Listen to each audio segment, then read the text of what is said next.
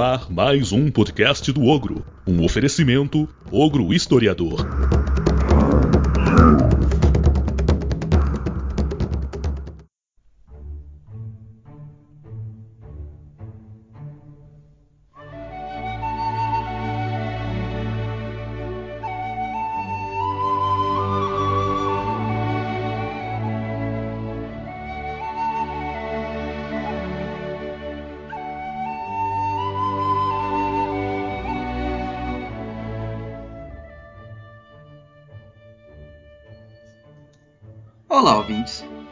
Podcast do. Eu sou o Andrew e hoje falaremos um pouco sobre história antiga. Bem, a Eneida de Virgílio é reconhecidamente uma das epopeias mais importantes escritas na antiguidade. Para conversar um pouco sobre ela e sobre o gênero épico no mundo antigo, convidamos o professor doutor Tiago Eustáquio Araújo Mota. Além disso, tratamos também de assuntos relacionados ao ensino de história e ao uso de mídias sociais para fins didáticos.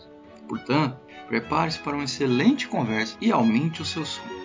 E quem é nosso convidado? O professor Tiago Eustáquio é doutor e mestre em História pelo programa Pós-Graduação em História da Universidade Federal de Goiás. Ele concluiu sua graduação na Universidade Estadual de Minas Gerais e atualmente é professor adjunto da Universidade de Pernambuco, onde coordena o grupo de estudos sobre época e performatividade na Antiguidade, GEPA. É membro do Laboratório de Estudos do Império Romano, LEIR, que desenvolve pesquisas e orientações sobre as reapropriações dos motivos convencionais do épico na literatura do Principado a partir de conceitos de memória genealógica e poder.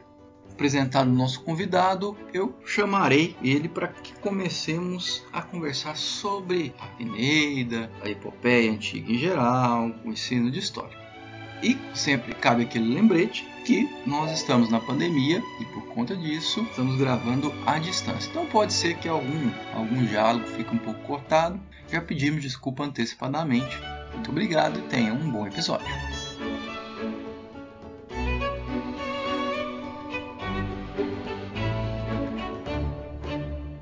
Olá, professor Tiago, seja bem-vindo.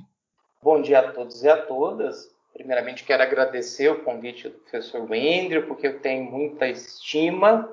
Um dos meus irmãozinhos de orientação está concluindo seu doutorado na Universidade Federal de Goiás, com uma pesquisa fantástica sobre vegécio. Parabenizo a iniciativa do canal, do Ogro Historiador. Primeiro, porque em tempos de naturalização de fake news e dos maus usos das redes sociais, Iniciativas como a de vocês têm sido muito válidas. Que agradeço também Hugo, Gustavo, Flávio, Thiago Damasceno, Gustavo, Natália, Neide, Wesley. Essas iniciativas são extremamente importantes para a construção e divulgação de conteúdo de qualidade para o público de alunos de graduação e ensino médio. Com a recente regulamentação do ofício do historiador, cumpre aos profissionais sérios ocupar as redes sociais com debates qualificados e com trabalho de divulgação científica. Atualmente presenciamos nas redes as múltiplas versões do terraplanismo, inclusive um terraplanismo historiográfico, com pseudo-historiadores falando bobagens, narrativas absurdas sobre a escravidão, sobre o período da ditadura militar. É, recentemente, eu cheguei até a comentar com você, Pedro, eu li um capítulo do livro ah, Novos Combates pela História, especificamente o do Wiclis Rodrigues. Para esse autor, um desafio que se impõe aos professores de história é fazer a curadoria do que existe de disponível na mídia, selecionar os canais sérios de divulgação científica e direcionar os alunos para longe daqueles de proselitismo rasteiro. Gosto muito também, né, adorei o nome do canal, primeiro porque o ofício do historiador, do Mark Bloch, acredito que marcou a adolescência acadêmica de todos aqueles que cursaram história. Então, quem não se lembra da metáfora do ovo? Também porque eu sou fã do Shrek, então gostei muito do nome do canal.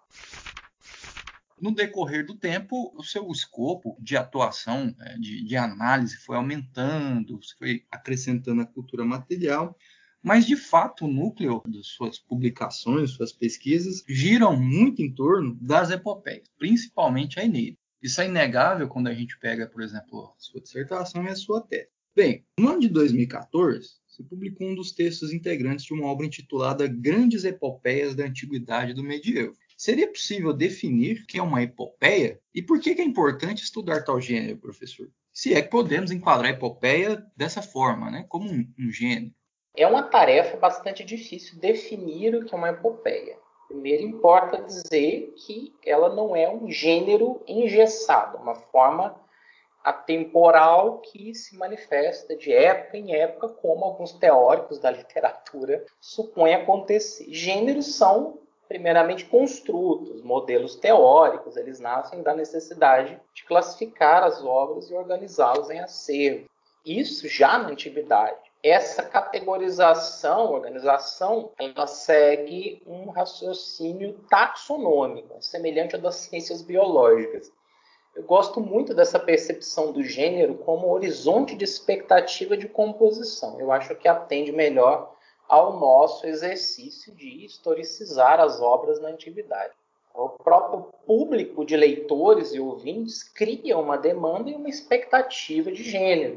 Quando os gregos no século V Cristo iam ao teatro assistir uma tragédia, eles já esperavam um conjunto de características formais e lugares comuns, denominados topoi. Cabe lembrar que os gregos já conheciam os mitos que seriam encenados. O óbvio lulante, na trama trágica, as coisas não vão acabar bem. Alguém vai sofrer muito, pode ser o herói, pode ser a heroína. Um sofrimento extenuante ao ponto de desencadear essa catarse na audiência. E essa audiência também aguarda as evoluções do coro, aquelas partes párodos, Estásimo, Exórdio, os diálogos dos personagens. E as obras na antiguidade, elas possuem espaços e ocasiões de performance bem específicas na antiguidade. Uh, então aqui vão algumas das características das epopeias. Né? São primeiramente poemas de longa duração, longuíssima duração. Eu brinco que não existe uma pequena epopeia, é uma contradição. A Ilíada ela tem 15.690 e alguma coisa de versos. A Odisseia 12.110, se eu não me engano. Bom, a invocação às divindades, é, guardiãs, protetoras da memória, elas vão aparecer num determinado momento. As epopeias vão ter um proêmio, são os primeiros sete ou oito versos do poema, trazem o tema daquela epopeia essa introdução, por vezes, também é chamada de proposição, que o poeta se propõe a cantar. É exemplo disso, né, segundo Gregor Ned, é de todo o arco de episódios ali do ciclo troiano, a Ilíada está comprometida com a fúria de Aquiles, a menes de Aquiles. Desde o momento em que essa cólera, essa fúria se manifesta, o desentendimento de Agamenon, né, até o encontro com Príamo, lá no canto 24 que vai ao acampamento grego reivindicar o cadáver de Heitor no funeral. As narrativas das epopeias são ambientadas no tempo e idade dos heróis, né? já que você brincou aí com o mito das, das idades, das gerações, que cronologicamente é indefinido. O próprio Exildo, na Teogonia, ele coloca, na Teogonia não, desculpa, no Trabalho os Dias, ele coloca entre a geração dos homens de bronze e a geração dos homens de ferro, que é a do próprio Exildo. A composição ela está também em um arranjo métrico específico, o hexâmetro dátil, que passa a ser conhecido na antiguidade como o metro herói por excelência. Em síntese, o verso ele constitui-se a partir da combinação de sílabas longas e breves, que são agregadas em unidades rítmicas chamadas pés métricos. São seis ao todo, aí por isso é chamar hexâmetro. Do primeiro ao quarto, eles podiam ser espondaicos, duas sílabas longas, ou dáctilos, ah, uma longa, curta, curta. Dáctilo vem justamente de dedo, né, que é igual às nossas falanges. Ah, longa, curta, curta. Bom, via de regra, o quinto pé ele é um dáctilo. Né? E o sexto pé podia ser um espondeu, duas sílabas longas ou um troquil. Né? Mas para que essa explicação toda? Né? Isso é importante porque, pelo efeito que é causado, o hexâmetro ele vai definir também as pausas na declamação e ele limita consideravelmente as palavras que são alocadas ali dentro do verso. Via de regra, quase todas as epopeias da né, antiguidade clássica elas vão seguir essa metrificação. Bom, a epopeia tem uma sintaxe poética e um vocabulário distantes do falar comum, a presença de arcaísmos, um recurso narrativo que é a éfrase, ou que os romanos vão chamar de descriptio, que é uma descrição pormenorizada de paisagens, de lugares, de objetos, A mais conhecida é a éfrase do escudo de Aquiles, por exemplo. A maquinaria divina, ah, uma mescla de narrativas, ora o poeta narra, ora personagens da epopeia tomam a voz o catálogo, que aquele momento de virtuosismo poético, né, a enumeração dos chefes que comparecem à batalha, na antiguidade eles adoravam isso. Símiles poéticos, que são comparações geralmente entre duelos, colocam-se ali forças da natureza, animais. Então lá fala que Aquiles salta em cima de Heitor como o leão né, ataca né, um gado, uma coisa assim. E a maquinaria divina, que é a participação das divindades nas batalhas, na trama dos acontecimentos, e por sua vez a epopeia ela é um repositório de exemplos aí de virtudes. Espera-se que os autores eles não negligenciem certos aspectos que podemos chamar então de canônicos, sob o risco de provocar ali um estranhamento, um desconforto na audiência não se espera muito do autor da antiguidade ineditismo, inovação. As próprias marcas de singularidade, as particularidades, elas vão se inserir num repertório do que já é conhecido, do que já é aceito. Então, deliberadamente, existe um esforço para que o público, a audiência, perceba alusões ao acontecido.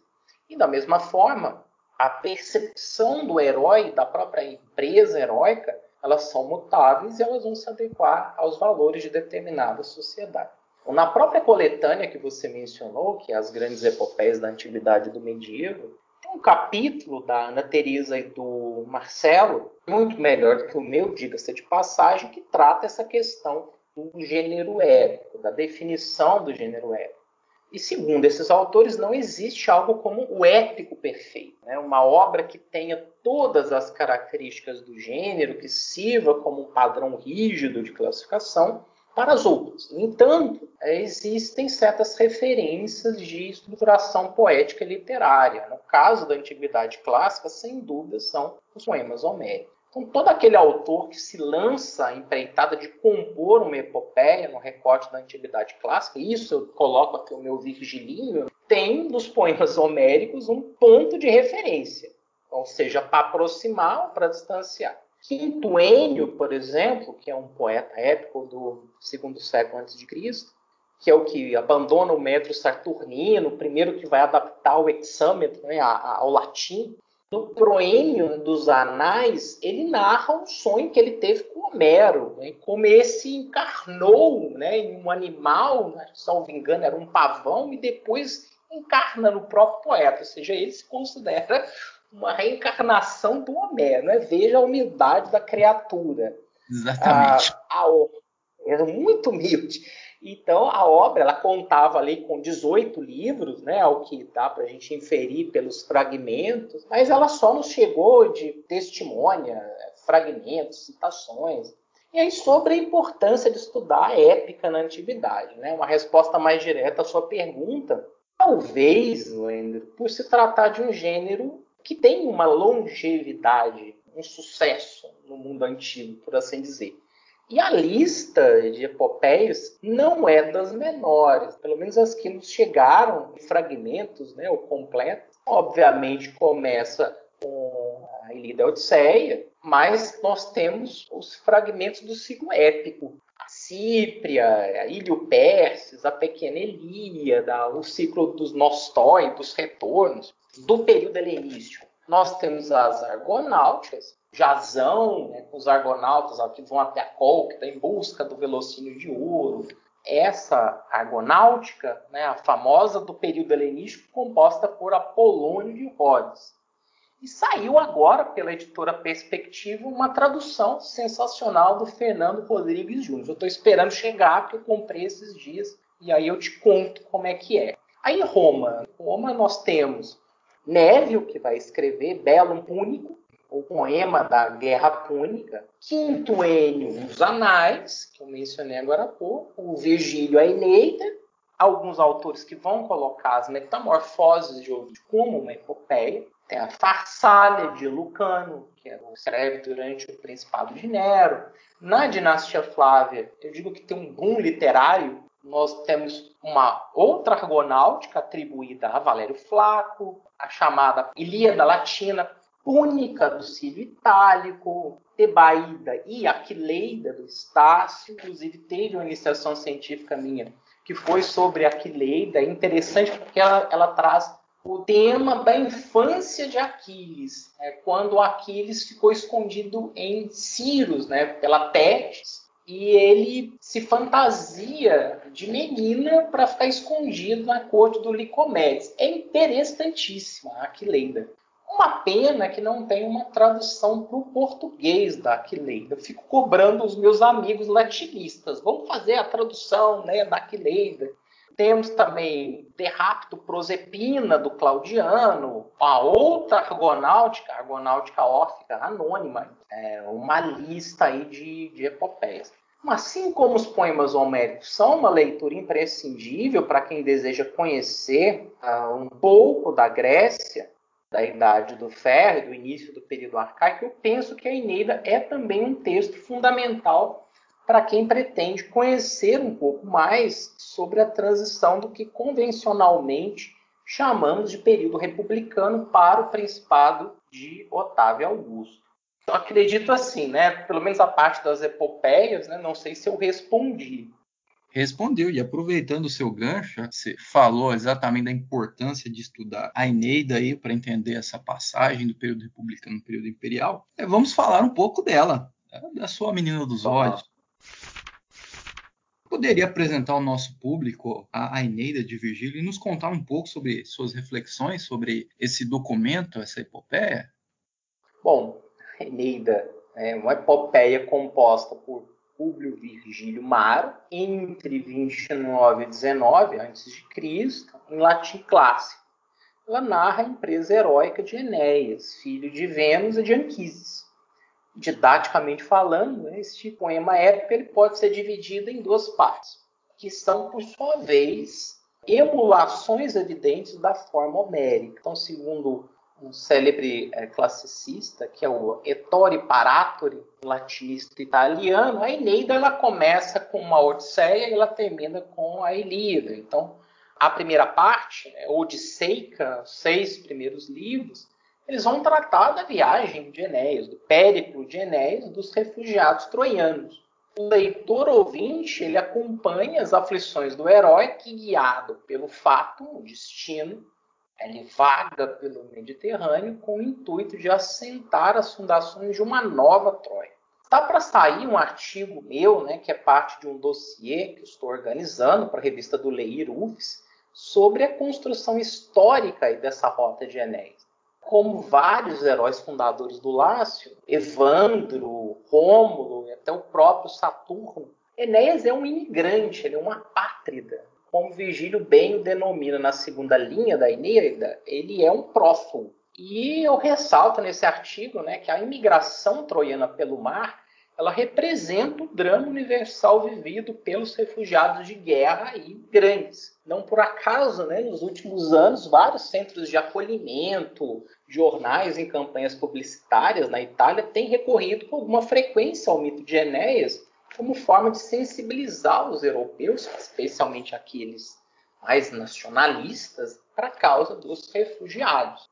E aí eu vou fazer um comentário assim, ponto a ponto de cada livro que até para situar né, os ouvintes aí do canal do Hugo.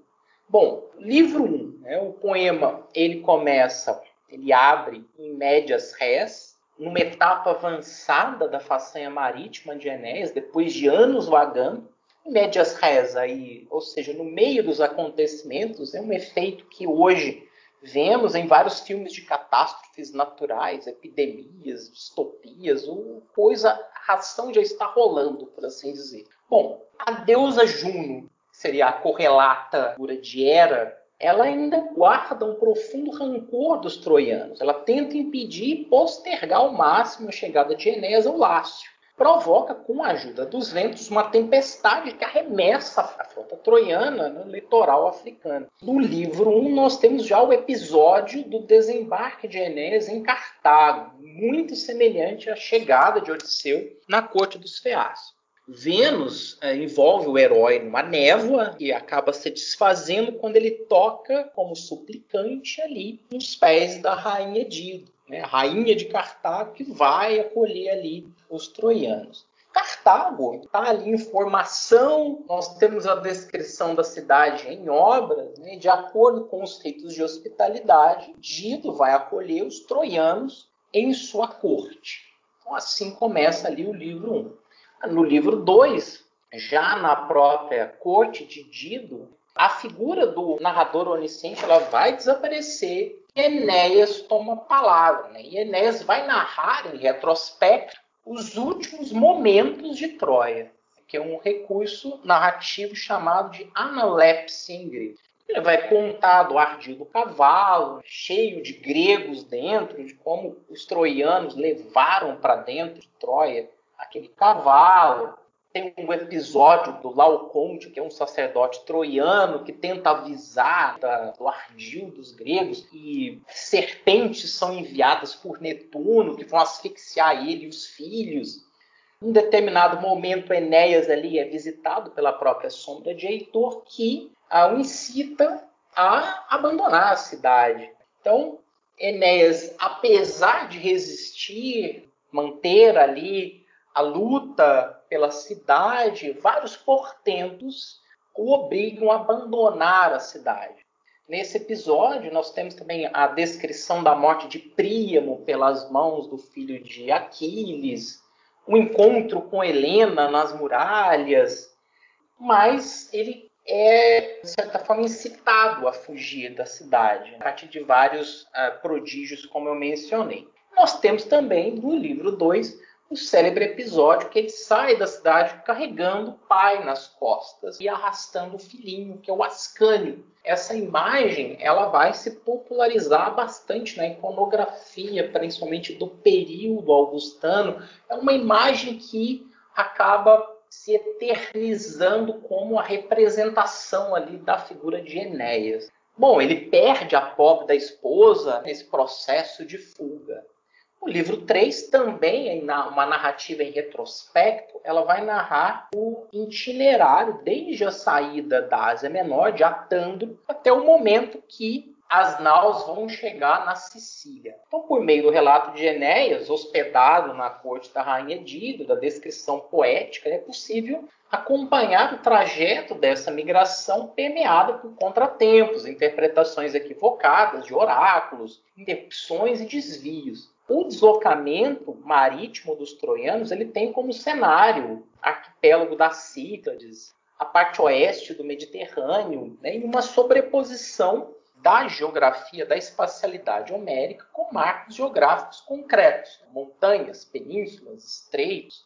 Tem a parada da frota troiana, por exemplo, na Trácia, narrado o encontro com a sombra de Polidoro, um dos filhos de Príamo, que ele é covardemente assassinado ali. Depois os troianos vão para Delos, Creta, eles tentam fundar uma colônia troiana, sentar ali uma nova cidade em Creta, mas a peste, a destruição, né, incita eles a continuar vagando. Os deuses pênates, num determinado momento, aparecem em sonho e mandam Enéas buscar a Itália. Aí é possível acompanhar essas várias etapas do percurso dos troianos. Há uma parada nas ilhas das Estrófades, que é a morada das arpias, tem um encontro com as arpias. E não por acaso, Virgílio também vai descrever o desembarque dos troianos no Ácio. Veja só você, o exato local da batalha em que Otávio enfrentou Antônio e Cleópatra em 31 a.C.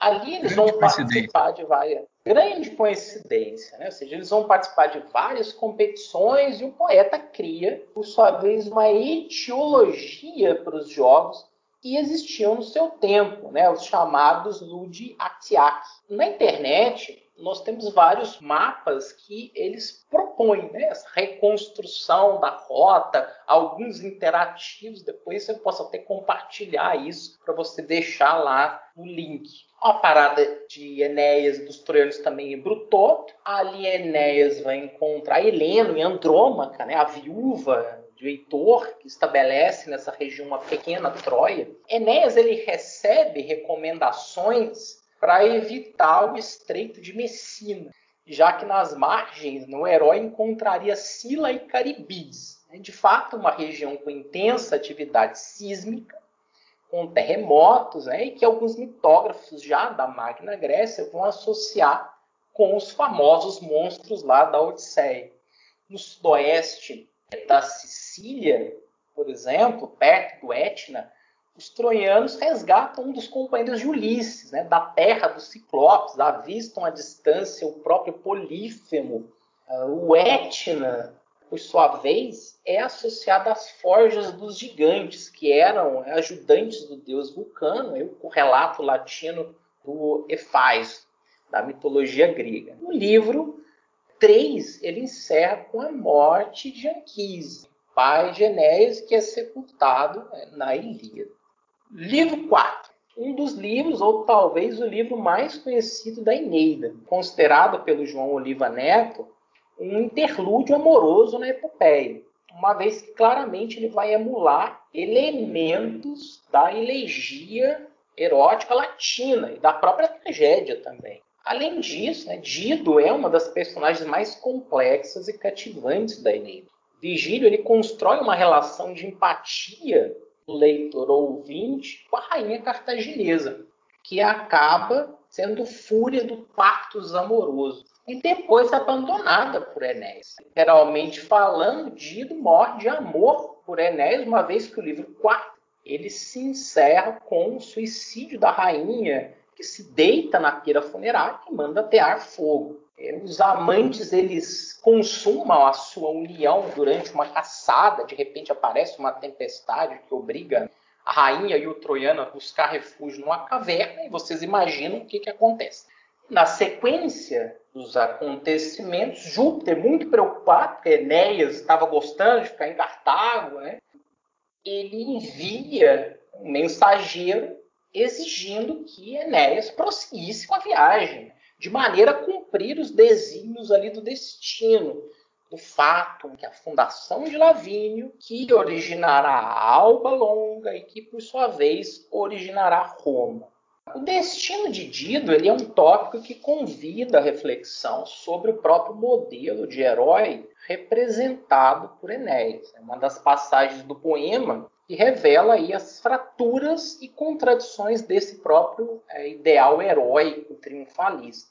Um grupo de classicistas ligados à Universidade de Harvard, Oxford, Cambridge, que vai incluir Adam Perry, Michael Putnam, Don Fowler, Oliver Lyne, atuante desde a década de 60, ele foi muito importante no sentido de estabelecer um marco crítico teórico sobre a poesia de Virgílio, principalmente a Eneida, no sentido de desvelar as vozes dissonantes insurgentes no poema demonstrar que Eneida não é uma peça de marketing é de Otávio Augusto, e sim um poema tremendamente polifônico, grupo de intelectuais que justamente é chamado de os.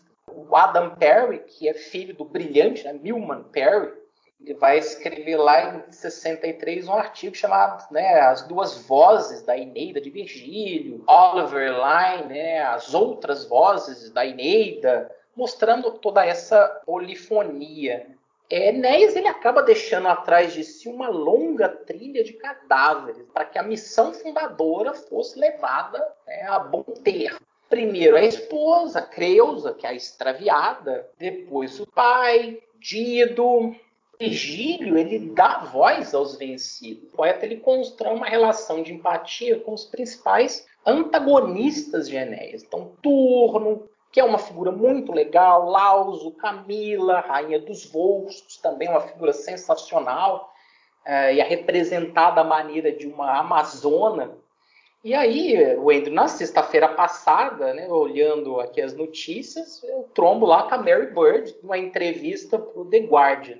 E aí ela diz que passou muitos anos escrevendo ensaios sobre a Eneida, somente nas últimas décadas que realmente ela chegou a uma iluminação de que Virgílio não era um clássico, no sentido digno do termo, mas sim um artista, né? um rapper radical do primeiro século. Ela faz essa comparação. Né? Ela adora. Confesso que eu preciso, adoro, eu preciso estudar um pouco mais sobre o movimento do rap para emitir uma opinião sobre isso, sobre a provocação da Bird, mas eu suspeito que o comentário dela seja no sentido de, na arquitetura polifônica da Eneida, o Virgílio ser capaz de dar voz aos vencidos, aos oprimidos, acredito que um pouco nesse sentido. Daqui um mês eu retomo o debate, né, depois de ter lido melhor sobre o movimento.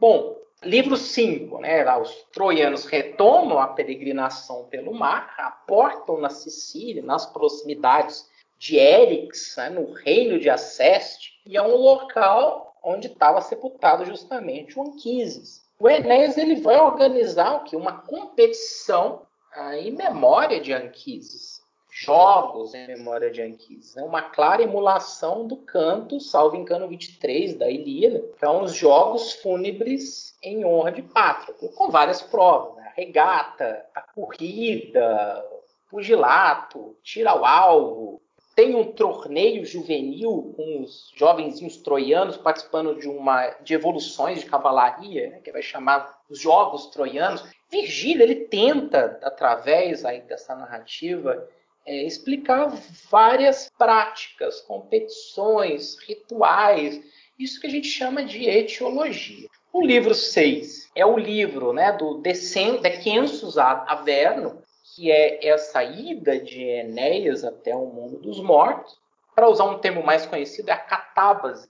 O herói ele vai ao Averno, mundo dos mortos, guiado pela Sibila, com o intuito de encontrar a alma de Anquises.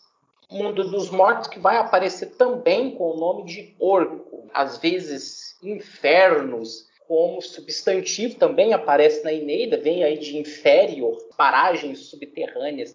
E aí, na geografia imaginária romana, uma das entradas estava localizada em Cumas, e tinha um lago de águas sulfurosas. Cabe lembrar que é uma região também de atividade vulcânica, conectada com essa cadeia do Vesúvio. E Enéas, ele passa né, pelos vários ambientes desse mundo, da mansão dos mortos, até chegar aos Campos Elíseos, local onde ele vai encontrar o pai Anquises, a sombra de Anquises, que vai mostrar para ele toda a sua prole de descendentes dos ilustres romanos que iriam nascer. Então, é aquilo que eu chamo do, das prolepses, das antecipações dos acontecimentos futuros, que muitas vezes extrapolam né, a própria ação da Eneida livro 7, a chegada de Enéas ao Lácio, ali ele já vai encontrar um reino estabelecido, que é o reino dos Laurentes, governado por Latino. Segundo uma profecia, ele deveria, Latino deveria dar a mão da filha Lavínia a um estrangeiro. Ah, e aí chega Enéas, e Latino acredita que seria a concretização dessa profecia. Já a esposa dele não, a Amata, ela apoia um pretendente itálico, que é a figura do turno, rei dos rútulos. Esse impasse, quem seria o pretendente de Lavínia, vai uh, ser a causa da discórdia que transforma uma guerra. Então, por isso que os, a última parte da Eneida ela é considerada aí a parte iliádica, porque é a parte que é uma sucessão de combates entre os recém-chegados troianos e seus aliados e aos aliados de turno. É muito interessante porque é, nós temos também as maquinações de Juno, seu rancor eterno pelos troianos, a, que também utiliza da figura da fúria Lecto para incitar a discórdia o estopim das guerras do Lácio é representado pela morte de um veado sagrado, protegido pelos pastores do Lácio. A própria Fúria, né, a Lecto, ela incita os cães do Ascânio né, numa caçada e ele mata esse veado e assim desencadeia a guerra. Né? Interessante que aqui tem também uma explicação etiológica para a origem do templo de Jano, né? quando esse templo era aberto, a guerra estava declarada. Né? Bom, o livro sétimo, o final dele, encerra com o catálogo das forças dos inimigos de Enéas, justamente os aliados aí de Turno, que é uma emulação do canto 2 da Ilíada, mostrando aí todos os aliados do Turno, os principais, Mesêncio, a própria Camila, Bom, livro 8. Né? Particularmente eu acho esse livro fabuloso e muito rico do ponto de vista da análise histórica. Aquilo que é particular da epopeia de Virgílio, que é o uso genial das prolepes. Acontece aqui uma projeção do tempo do poeta e da percepção virgiliana da história no futuro de Enéas. Temporalidades narrativas têm sido um objeto de reflexão minha, há aqui uma tendência de enxergar o presente a partir das lentes do passado heróico, provocando aí o que eu chamo de um efeito de diluição temporal. Assim que as forças se formam contra os troianos, né, Enéas ele sai em busca de aliados. O que ele vai fazer? Ele vai visitar um estrangeiro, assim como ele, já fixado. Então ele vai até Palanteum, que é um assentamento árcade grego fundado sobre o Palatino. Aqui é uma passagem genial na qual Evandro ele vai conduzir Enéas pelo sítio onde seria fundada a futura cidade de Roma. Então, o troiano ele vai transitar por espaços que eram familiares aos ouvintes e leitores do Virgílio. Conta-se a origem da Ara Máxima, por exemplo, que é um altar construído em honra de Hércules. Narra-se justamente essa passagem de Hércules pelo Lácio, a própria apoteose de Hércules. É muito interessante como ele derrota a figura de Caco, que é um filho do Vulcano. E aí nós temos uma descrição dos espaços que aqui também uma sobreposição temporal entre o nunc, o agora, e o ontem. Então, há uma descrição, por exemplo, né, do bairro das Carinas, uma parte oeste do Esquilino, que no tempo de Virgílio era um lugar exuberante. A elite morava ali, inclusive o Mecenas, Mecenas que é esse protetor dos poetas, a descrição do Capitolino, é, no passado pré-fundacional, ele é imaginado um lugar como pasto para rebanhos, no momento anterior à fundação do próprio templo de Júpiter, Capitolino. Então, vários desses lugares que são descritos, eles eram visitáveis no tempo de Vigílio e se mantinham associados a essa topografia fundacional. No livro oitavo também nós temos a descrição do escudo de Enéas, que ele é fabricado por Vulcano a pedido de Vênus. Aqui também a emulação do tema do escudo, né, que é a emulação do canto 18 da Ilíada.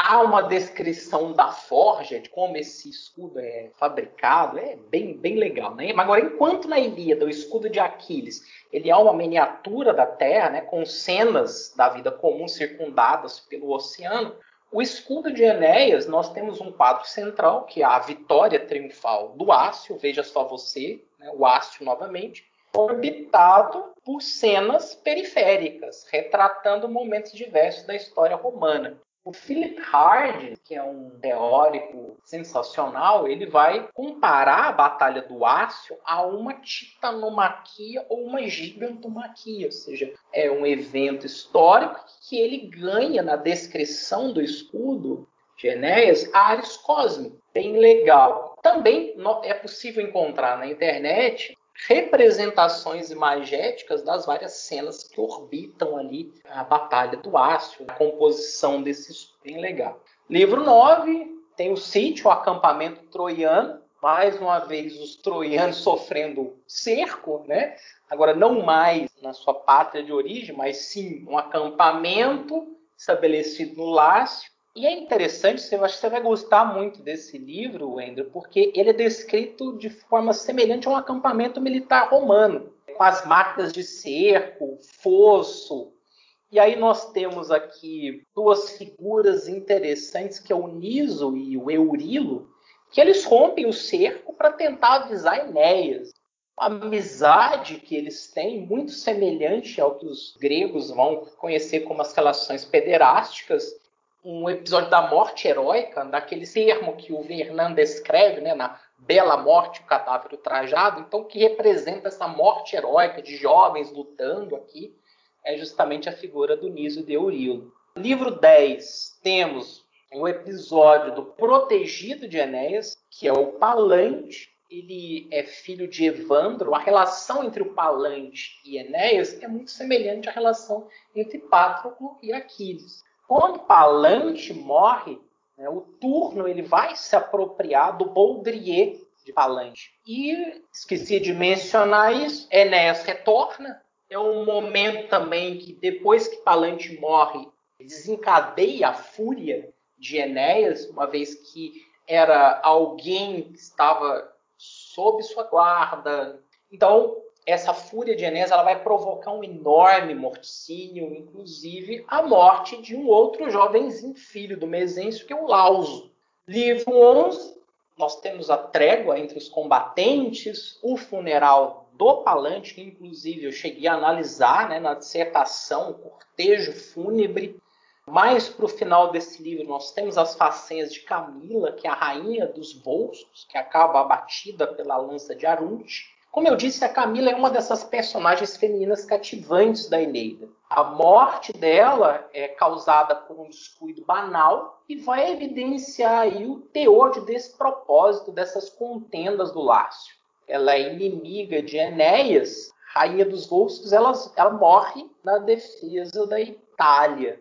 É interessante uma passagem que eu até analisei também no artigo sobre infância de Camila, uma criação atípica nos bosques, com feras, exercícios de caça, que contrasta com esse modelo característico da educação feminina romana. Bom, livro 12, terminando, é ao longo de todo o livro 12 é esperado né, o combate singular, o duelo entre Enéas e Turno, é adiado até o finalzinho do poema.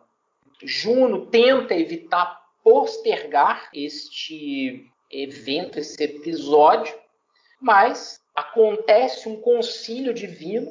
Júpiter convence Juno a não ir com a presença dos troianos no Lácio, ceder ao seu rancor. Ela, ele profetiza que o sangue troiano iria se misturar ao sangue latino, formando aí o povo romano. E o final, né, mesmo rendido, Enéas é impiedoso. Ele vê né, que Turno está prestes a ceder, a se render, mas ele avista o Baudrier de Palante, que é justamente o seu protegido.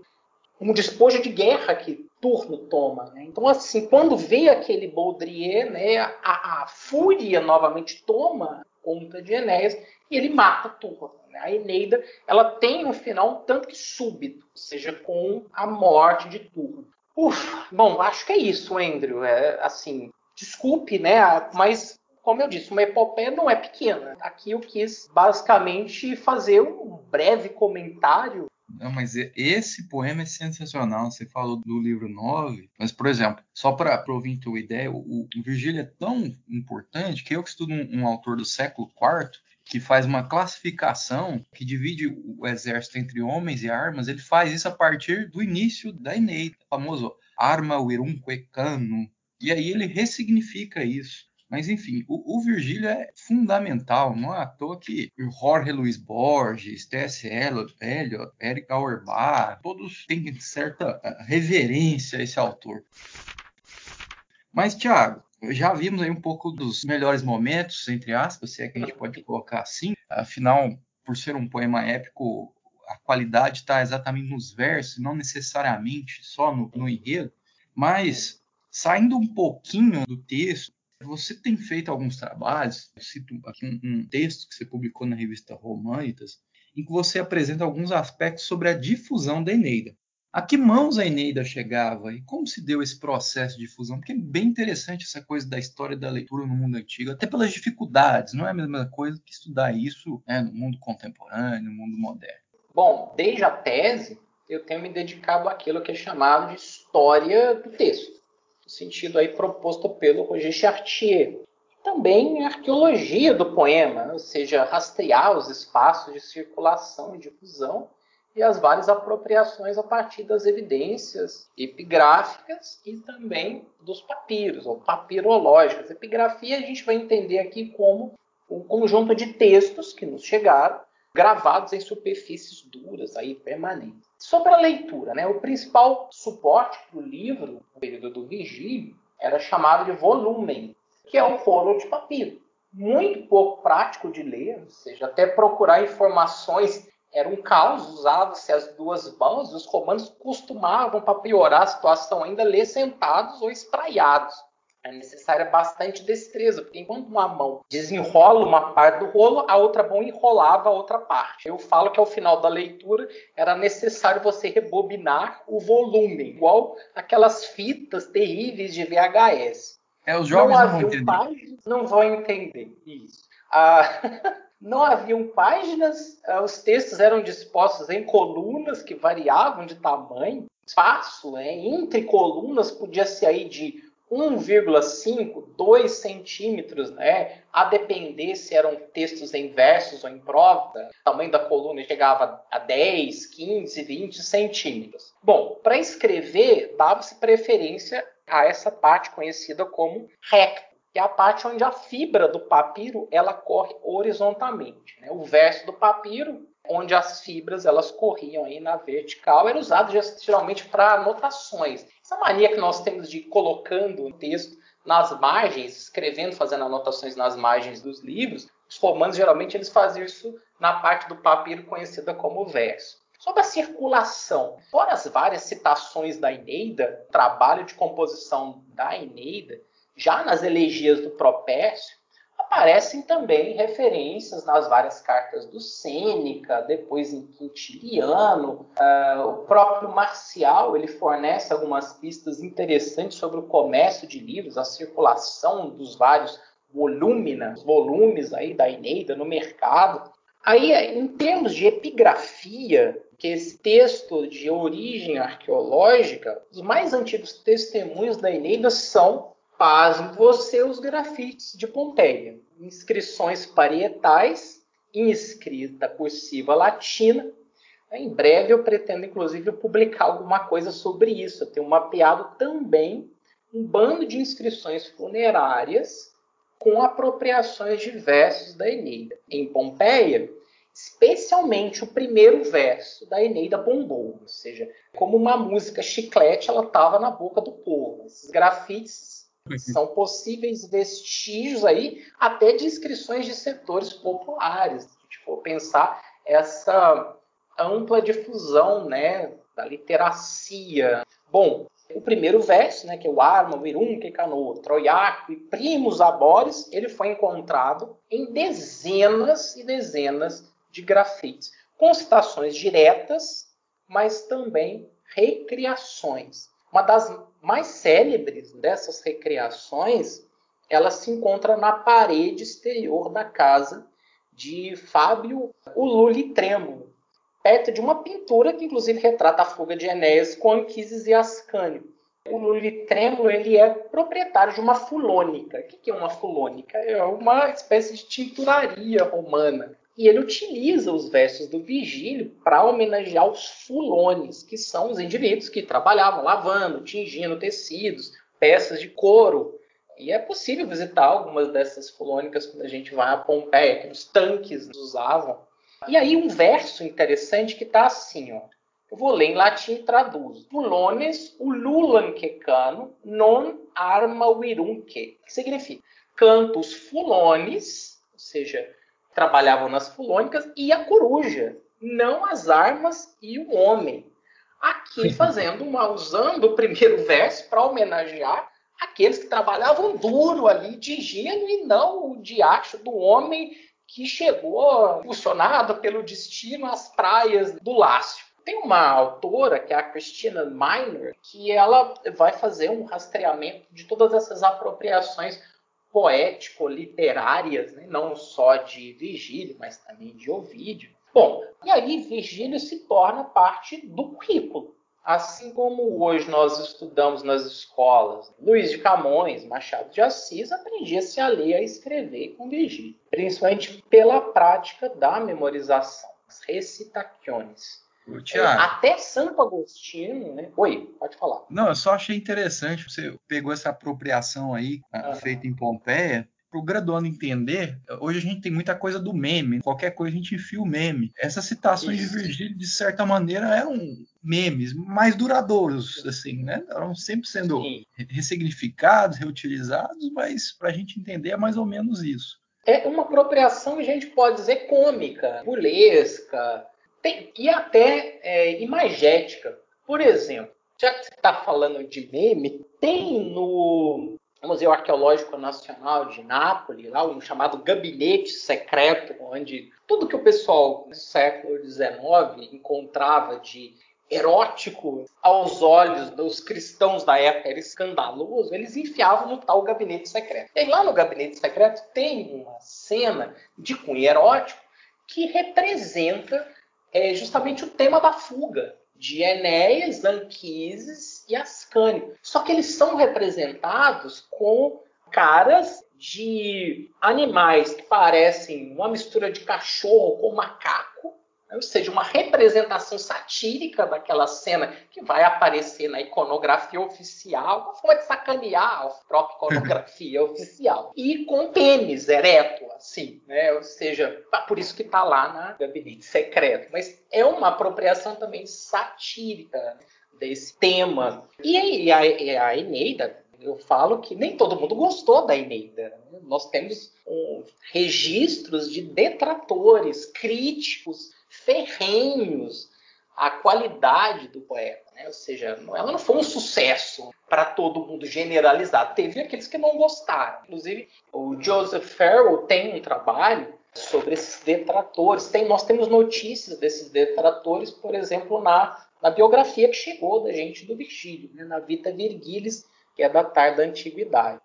Aí, retomando a figura do Juvenal, né, que é um escritor de sátira, nós temos referências também na sátira de Juvenal, ele faz uma alusão aos volumes escolares que eram destinados aí aos estudos dos poemas de Virgílio. Ele fala, por exemplo, né, na sétima sátira, do aspecto encardido das efígies dos poetas Horácio e Virgílio estampadas em alguns volumes, em razão da fuligem ali das lamparinas dos estudantes, pela manipulação constante. Então mostra essas sátiras, elas vão dar notícias sobre essas apropriações escolares.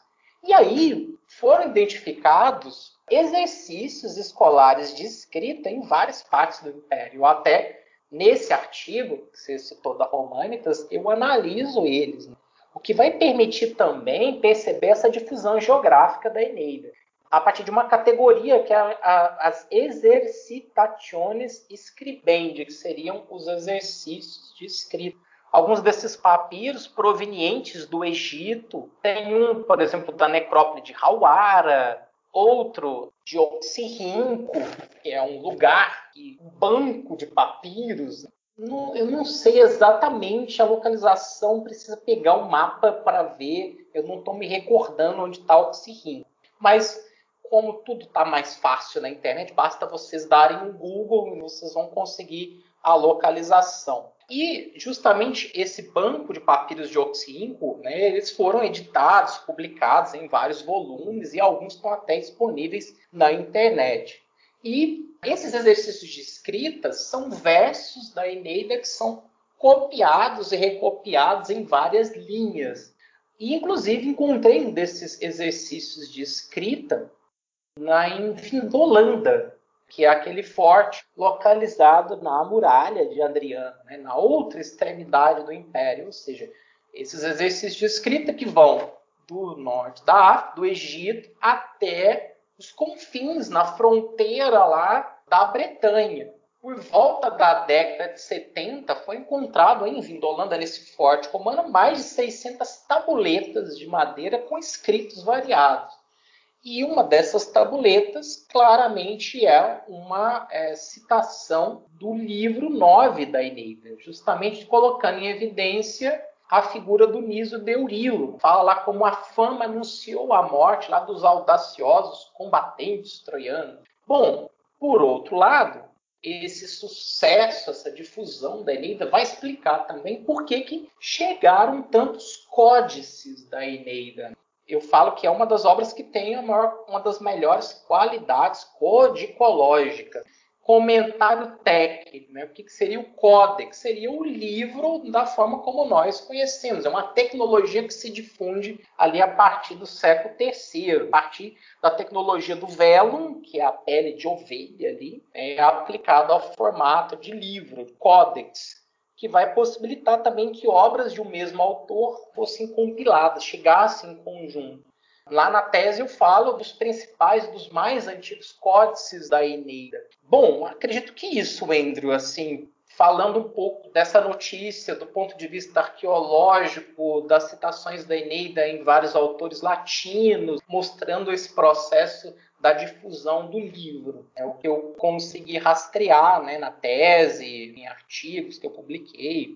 Maravilha, Thiago. Ah, só você tinha pedido para dar uma olhada, Oxirrinco fica na atual província de Almínia, sul-sudoeste do Cairo. Fica mais ou menos 160 quilômetros do Cairo. Tiago, mas agora, né, saindo um pouco do seu lado, se é que é possível desvincular do seu lado pesquisador e entrando mais no seu lado professor, uh, vamos falar um pouquinho sobre ensino de história antiga. Afinal, você contou que parte da sua carreira foi dando aula para ensino fundamental e médio, hoje você forma professores. Então, nós sabemos que houve uma grande discussão sobre a presença ou não da história antiga, né, dessa forma, forma, na base nacional curricular. E depois houve uma nova discussão para saber como essa história antiga deveria constar, deveria estar né, em um currículo nacional. Como é que se enxerga tais discussões e qual você acha que é o lugar da história antiga nos ensinos fundamental e médio?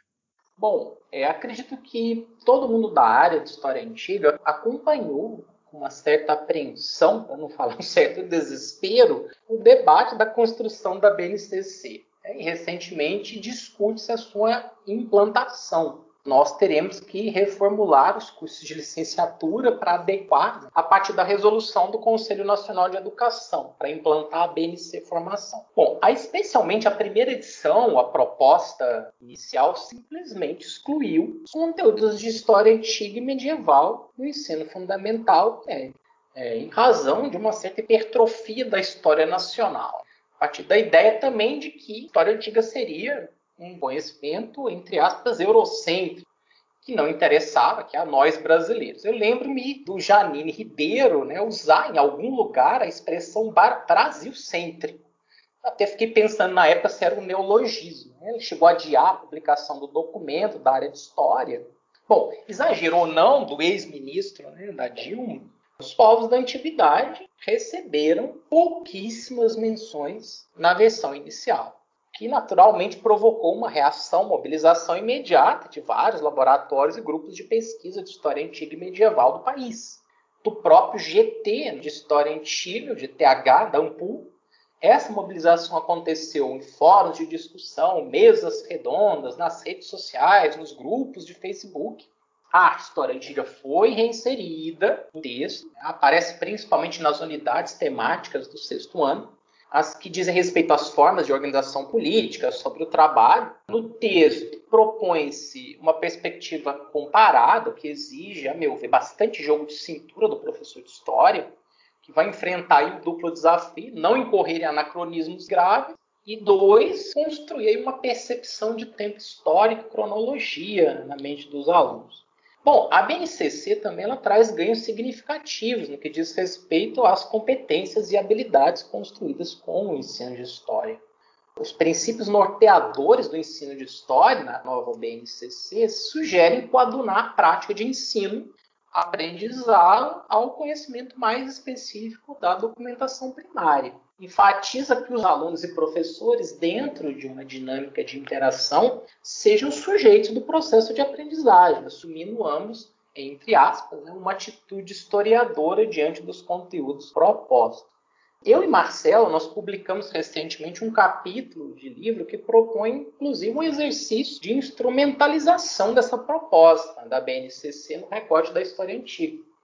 Para isso, nós escolhemos duas moedas romanas do contexto do segundo triunvirato, no intuito de demonstrar a aplicação né, dos processos elencados pela BNCC para o trabalho com as fontes. Vão ser eles a identificação, comparação, contextualização, interpretação e análise. São duas moedas de datação muito próxima que representam projetos e visões políticas antagônicas aí no âmbito competição pelo poder instaurada com a morte de César.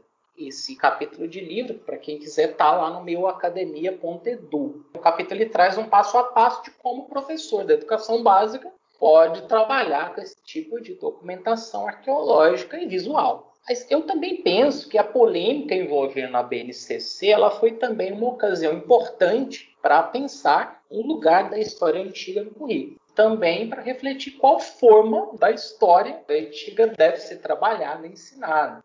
Eu concordo com o Norberto Guarinello, que diz que a tradição clássica é importante é, não apenas que, como nação ocidentalizada, ela faz parte da nossa memória histórica. Ela está impregnada no nosso cotidiano, na língua portuguesa, nas nossas instituições políticas, nas matrizes do direito, na filosofia, na arquitetura mas principalmente porque estudar a antiguidade ela vai aguçar a nossa compreensão do mundo contemporâneo, dos nossos dilemas do presente. Né? O conhecimento da alteridade do passado ele vai possibilitar um olhar sobre as nossas ações cotidianas. Eu digo para os meus alunos, Wendel, que a história da dita República Tardia romana, né, que está ali entre a reforma dos Gracos e o segundo triunvirato, é uma excelente aula de história para o tempo presente, né? ou seja, com a perseguição dos políticos populares, a veiculação de notícias falsas, boatos contra rivais e inimigos políticos, a violência também impregnada nas práticas políticas, as proscrições, as ameaças reais, as ameaças irreais, rupturas institucionais. É, e é impossível, eu digo, para qualquer estudante brasileiro ler o manual do candidato, do quinto Cícero, que na verdade é uma carta né, que ele escreve para o irmão dele, o famoso Marco do Cícero, estava competindo ao consulado, salvo engano, com instruções para que ele pudesse chegar, né, conquistar os eleitores. Então é impossível o aluno ler isso sem refletir sobre as nossas práticas eleitoreiras, de cooptação de votos, né? Isso para citar um exemplo aqui de fonte da antiguidade. Eu acredito também que a pesquisa sobre a antiguidade, principalmente aquela realizada no Brasil, ela está cada vez mais descolada dos cacuetes nacionalistas e distorções dos europeus do século XIX. Além da agenda decolonialista das três últimas décadas do século XX, que foi um salto epistemológico importante representado pelos estudos do Mediterrâneo, é, no início do século XXI, né, na esteira da obra do Peregrine Horden e do Nicholas Purcell. A história antiga percebida pelo viés da contemporaneidade, desculpa, da mediterraneidade, das conectividades, das trocas culturais. Não é mais possível estudar os povos da antiguidade em caixinhas separadas. Rompe-se com essa perspectiva eurocentrada para perceber aí as contribuições dos povos asiáticos, africanos, naquilo que nós ainda denominamos culturas clássicas. Também uma história antiga hoje que não se furta às questões do presente e comprometida com as pautas contemporâneas. A luta antirracista, a luta contra a misoginia, a favor dos direitos das mulheres, enriquecida pelas problemáticas trazidas pelos estudos culturais, decoloniais e também pelos estudos de gênero. Agora, em evidência, em razão dos impactos que nós sensíveis estamos sentindo, todo mundo deve ter percebido né, as nuvens de poeira que tem assolado centro-oeste, sudeste. E aí, essa pauta ambiental também estudar a história antiga, contra o negacionismo climático.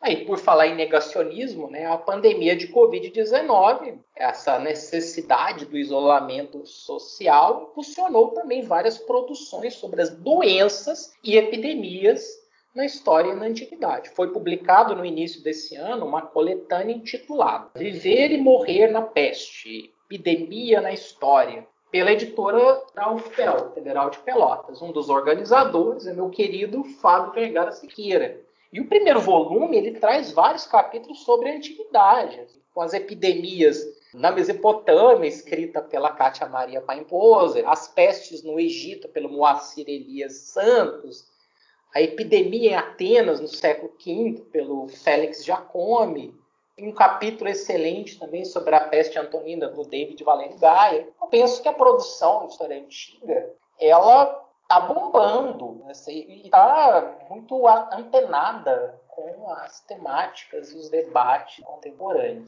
Bom, né? não sei se eu te respondi, Wendel. Está é... mais que respondido.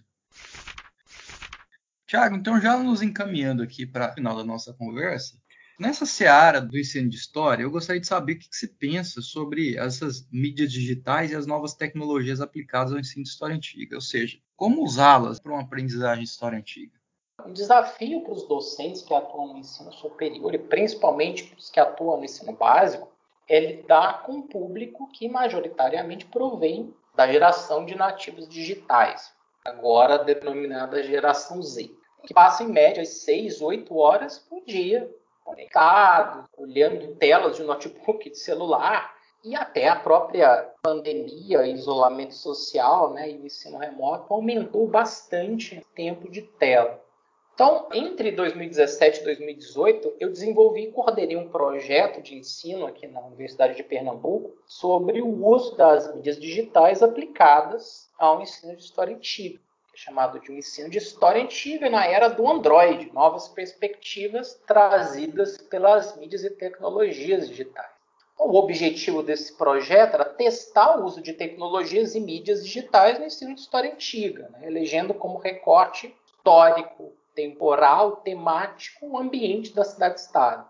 O projeto teve como resultado a construção de um banco de dados e fichas técnicas né, desses modelos digitais e aplicativos virtuais adequados ao ensino de história antiga. E respondendo mais diretamente sua pergunta, né, as mídias digitais elas vão ampliar consideravelmente o engajamento dos alunos, principalmente dos adolescentes, nos temas trabalhados nas aulas de história já que eles oferecem uma dimensão interativa em termos de fotografia, objetos, ambientes recriados, sejam elas maquetes digitais, jogos eletrônicos e aplicativos que oferecem passeios virtuais em monumentos como tumbas egípcias, castelos, inclusive alguns museus têm oferecido a possibilidade de tour virtual. Para nossa sorte, Durante a pandemia, muitos museus aprimoraram os roteiros de visita digital.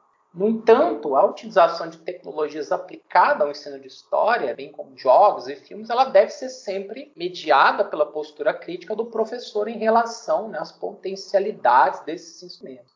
Sua utilização é um meio didático para um objetivo educacional. Tudo depende de como o professor ele atua como mediador da atividade proposta, planeja os objetivos a serem alcançados. Eu posso dar um exemplo da minha própria experiência como docente da educação básica. Como um bom nerd, eu sempre gostei de jogos de estratégia. Quando eu tive a oportunidade de lecionar né, numa escola particular, eu desenvolvi vários projetos interdisciplinares com os professores de informática usando jogos. Alguns que você até conhece, of Empires, César, o Stronghold, que é um simulador de feudo, até Call of Duty, né, que é sobre a Segunda Guerra Mundial, o que era sobre a Segunda Guerra. Nós tocávamos o terror no laboratório de informática da escola. Isso já lá em 2007, 2008. O trabalho com jogos ele era planejado para acontecer em dois momentos. Né? O primeiro momento lúdico em si, já a segunda etapa consistia na discussão das representações dos jogos sobre o passado que eles não vão substituir uma aula, eles são ah, compreendidos como pretexto para o debate, para problematização. Obviamente, esse tipo de atividade era possível por se tratar de uma escola privada, um excelente laboratório de informática. Eu sei que essa situação ela não corresponde à realidade de grande parte das escolas públicas do país. Em algumas falta água, sabonete, mas quem dirá um data show ou mesmo um laboratório. Por outro lado, com a popularização progressiva dos chamados smartphones, esse contexto tem mudado um pouquinho. A parte de custos variados, esses dispositivos, hoje eles integram a rotina de boa parte da população brasileira. Né? Então, escolas, museus, centros de pesquisa têm aproveitado esse nicho e apostado em aplicativos de mídias digitais como ferramentas úteis em múltiplas áreas do conhecimento, aplicativos de memorização de línguas, tabelas periódicas interativas, modelos tridimensionais do sistema solar. E o ensino de história antiga ele não teve alheio a essa novidade, essa realidade. Laboratórios sérios de pesquisa e empresas do ramo educacional têm investido na produção e popularização desses aplicativos de ensino para a plataforma Android. No Brasil, os potenciais desse tipo de ferramenta, eles também têm sido observados por pesquisadores da área de história antiga e arqueologia clássica. Eu posso dizer os laboratórios do LAR, que é o Laboratório de Arqueologia Romana Provincial da USP, do MAI da USP. Eles desenvolveram vários aplicativos para uso escolar. Esse laboratório ele é coordenado pela professora Maria Isabel Fleme. Eu testei dois desses aplicativos com alunos e monitores. Um é a Domus Redux, que ela reconstrói um ambiente digital em 3D, a casa romana, né, a Domus, com as várias repartições, com informações. Uma outra ferramenta, ela foi também desenvolvida para dispositivos móveis, a Domus RA, ela vai é, explorar o recurso da realidade aumentada, cria uma planta interativa de uma casa romana. Desenvolveram também lá o Roma Touch, que permite navegar no mapa 3D de Roma, possui vários textos de apoio que são desenvolvidos pelos pesquisadores do próprio LARC. O LARC tem produzido também games, jogos eletrônicos para uso escolar. Tem um deles que é chamado de Último Banquete de Herculano, que é uma dessas cidades soterradas pelo Vesúvio. O Vipaska, que é um dos produtos da tese de doutorado do Alex uh, e todos esses produtos são desenvolvidos pelo LARP e tem um guia didático para o professor, textos didáticos de apoio. Outro laboratório também da USP, que é o LABECA, que é o Laboratório de Estudos sobre a Cidade Antiga, coordenado pela Maria Beatriz Barba Florenzano, tem investido também na produção de material educativo de excelência, apostado nessas mídias digitais. Eu uso em sala de aula, por exemplo, três maquetes digitais disponíveis. Uma do Porto Grego, a segunda da Casa Romana e um terceiro de um templo grego. Eles vão explicar, além dos elementos arquitetônicos urbanísticos, o todo o passo a passo da construção, dos materiais empregados. E são ferramentas produzidas por universidades públicas, por laboratórios de pesquisa e que estão disponíveis para professores do ensino fundamental médio. Tudo gratuito. Basta explorar esse potencial. Maravilha, Tiago. É isso. Excelente. A gente já deu várias indicações aí para os nossos jovens professores ou jovens alunos de materiais.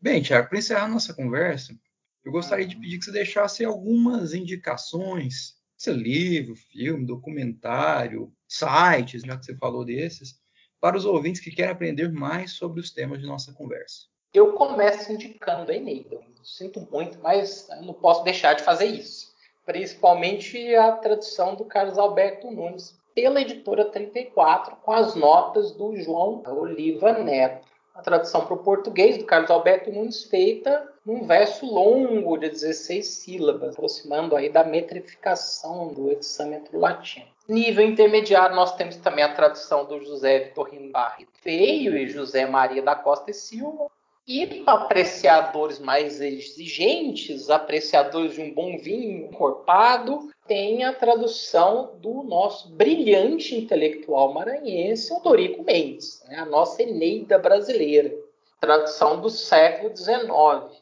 As notas do Paulo Sérgio Vasconcelos ajudam bastante no, na compreensão desse processo de recriação poética feito pelo Odorico Mendes. A leitura árdua, mas vale o também não posso deixar de fazer propaganda do livro organizado pelo meu colega de orientação, o professor Dominique Santos, As Grandes Epopeias da Antiguidade do Medievo, publicado pela editora FURB, da Edifurb, desculpem, editora da Universidade de Blumenau.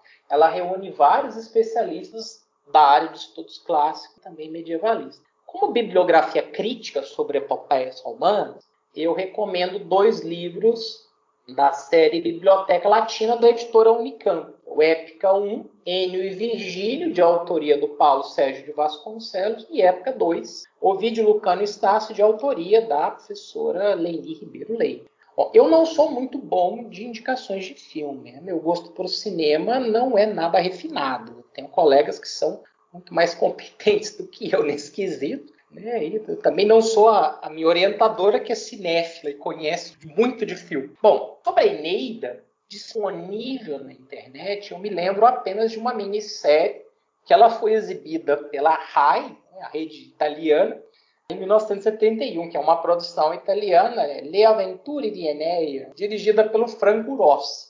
Ela tá no YouTube, mas eu acho que não tem nem legenda para inglês. Mas para quem gosta de filme europeu, do ciclo troiano, conhecidíssimo, tem o Troia de 2004, do Wolfgang Peters, né, com Brad Pitt, Orlando Bloom, Eric Bana, atuações são bem legais, a fotografia, o cenário, mas tem uma escolha péssima no enredo. Eles tiraram os deuses da narrativa. E a nova série Troia, de 2018, está disponível no Netflix, me agradou bastante. Ela vai mostrar o vigor dos temas homéricos numa releitura que engloba aí temas atuais. Eu achei também muito acertada a escolha. O elenco ele é composto, sobretudo, de várias atrizes e atores negros, em especial o próprio Panteão Olímpico. Não é nada pessoal, mas o ator que faz o Enéas, gente, ele tem uma das melhores atuações, é o mais bonito da série também, tá? Sim, não é nada pessoal, não. Sobre os novos temas e abordagens problemáticas do ensino de história antiga, vou recomendar o canal do GTH, especialmente tem uma mesa redonda muito legal sobre história antiga, cancelamento e racismo. O Gilberto Francisco da Silva, Priscila Gontijo e Félix Giacomo, né, mediada pelo Fábio Moraes. E recomendo, obviamente, o canal do GEPA, o PE, com as lives do primeiro e segundo ciclo de palestras online do GEPA. Convidamos vários professores e pesquisadores da área de história antiga, estudos clássicos, arqueologia, que trata de uma infinidade de temas e recortes. E o Andrew foi uma das professores pesquisadores que eu fiz questão de convidar. Acho que você foi a primeira mesa redonda, não foi? Não é isso, Andrew? Do primeiro ciclo do, do JEPA. Bom, isso mesmo, ah, eu e o Max Welber. Vocês foram as cobaias né, do, do evento, os primeiros a apresentar. Ficou bem legal. Foi uma experiência bacana. Gostei bastante do resultado.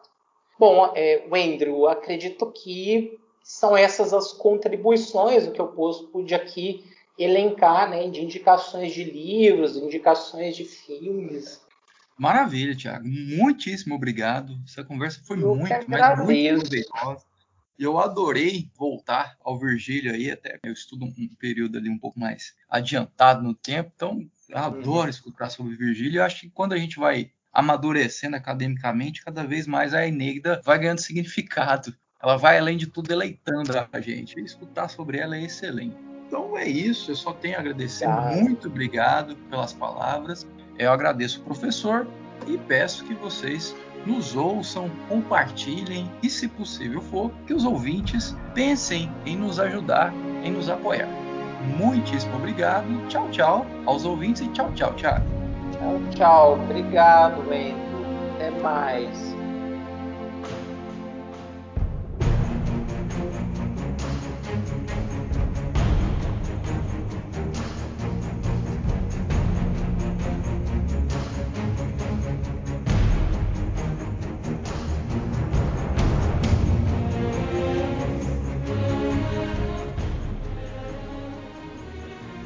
Historiador Estamos em todas as plataformas de podcast e também no YouTube.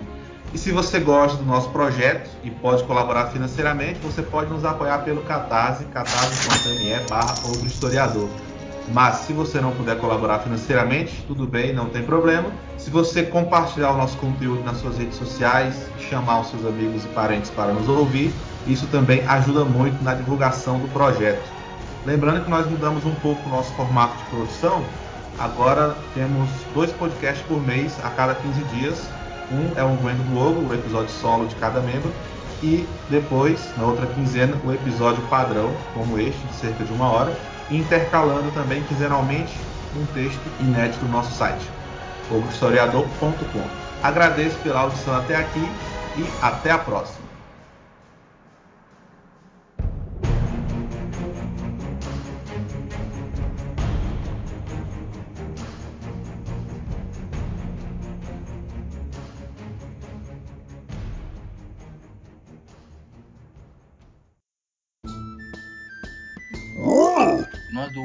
Sempre de começar sabendo um pouco da própria biografia e carreira dos professores que são convidados, os colegas. Você poderia nos contar um pouco sobre a sua trajetória acadêmica? Como é que o mineiro de Divinópolis se interessou por Roma Antiga e foi parar em Petrolina? Como você bem ressaltou na apresentação, sou mineiro da região do Centro-Oeste, nascido em Divinópolis, graduei em História pela Universidade do Estado de Minas Gerais, a UEM, campus Divinópolis, Minha paixão por história antiga é bem anterior à graduação. Estudei em colégios públicos a vida toda e eu não tive a sorte de encontrar bons professores de história no ensino fundamental e médio. Então, logo eu me virei para aprender um pouco mais história geral, história antiga. Tive sim um excelente professor de literatura que me inspirou para os clássicos, me despertou para os clássicos. Além de ser hoje um adulto estranho, eu era também um adolescente bem desajustado, era um pouco antissocial.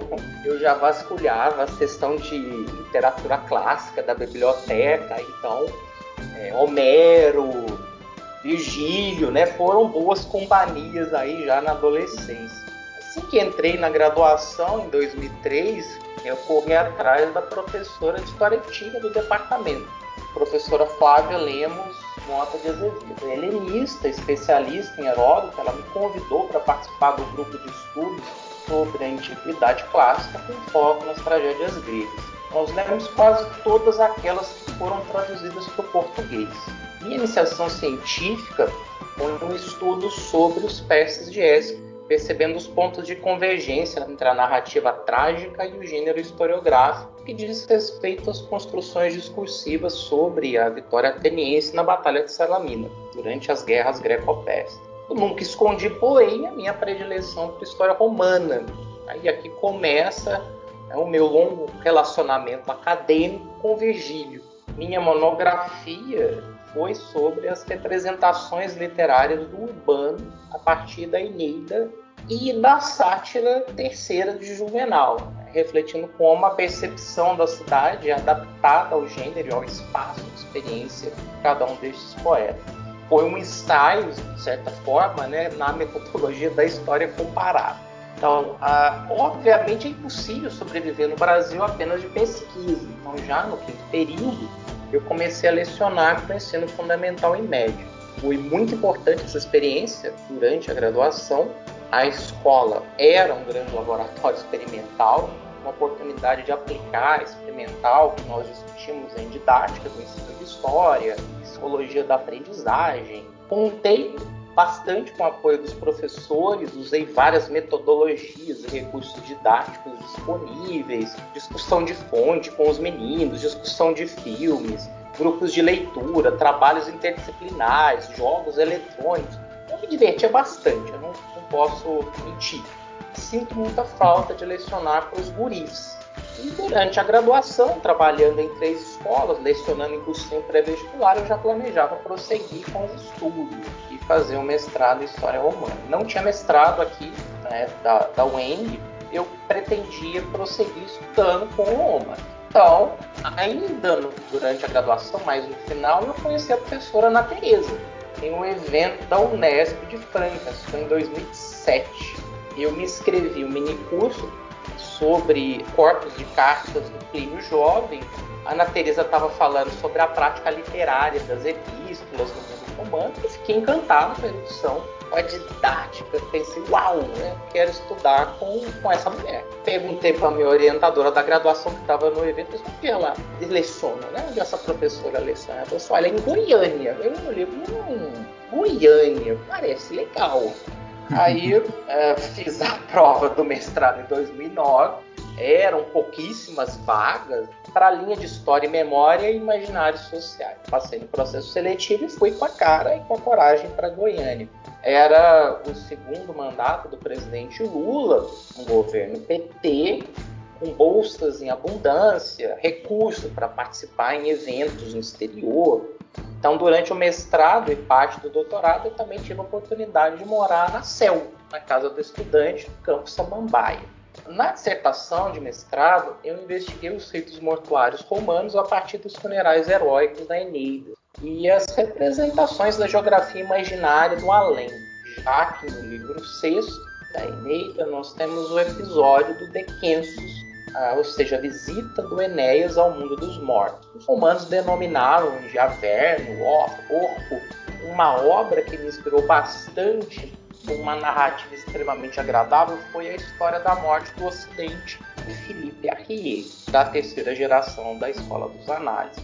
entanto, o recorte desse autor vai do medievo à contemporaneidade, deixando de fora o mundo antigo. Durante a pesquisa do mestrado, eu havia me deparado com o tema da apoteose heróica, da divinização.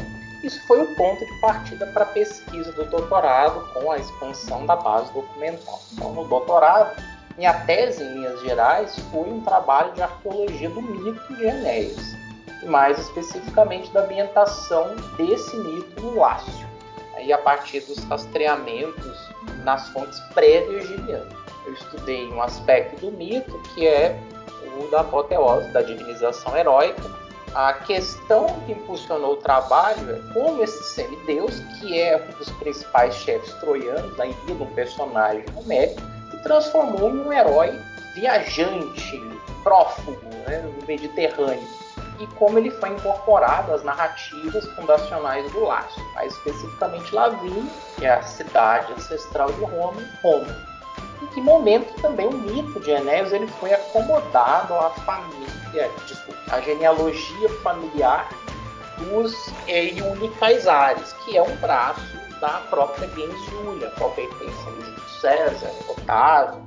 É, Vigílio, em absoluto, ele não inventou toda a história de Enéas como algumas piadas que aparecem na internet, supõe, né? é, que tem acontecido. O pessoal fala assim, ai, Ney deu uma fanfic dos poemas homéricos. tem possibilidade, né? Ter criado, sentado inventado tudo aquilo, né? ou seja, toda uma tradição mítica, mitográfica, com múltiplas variantes sobre Enéas. Aí durante o doutorado, ali entre 2013 e 2014, eu fiz estágio de pesquisa no exterior, né? Lembrando, era PT, Dilma, Bolsa, o chamado PDSE, que é o Programa de Doutorado Sanduíche no Exterior. Meu vínculo foi pela British School at Rome, é a escola britânica de arqueologia. Meu tutor foi o próprio diretor da British School, na época, o professor Christopher Smith e que me deu acesso irrestrito à biblioteca fenomenal da escola, o acervo de periódicos, uma carta para eu ter acesso à academia americana, à escola francesa, né, que fica no Palácio Farnese. Foi uma oportunidade incrível, inclusive para fazer cursos sobre cultura material, numismática, né, trabalhar com moedas, a epigrafia, fiz alguns cursos na Sapienza, visitas técnicas aos sítios arqueológicos da cidade de Roma, aos museus. Fiz também um curso de arqueologia com a professora Joanne Barry nos sítios do Vesúvio, Pompeia, Herculano, Stabia. E com a expansão da base documental, a tese ganhou um upgrade. Então, como fui parar no sertão de Pernambuco, na minha querida Petrolina, que você perguntou? Bom, no último ano do doutorado, 2015, abriram ao mesmo tempo dois concursos na área de História Antiga.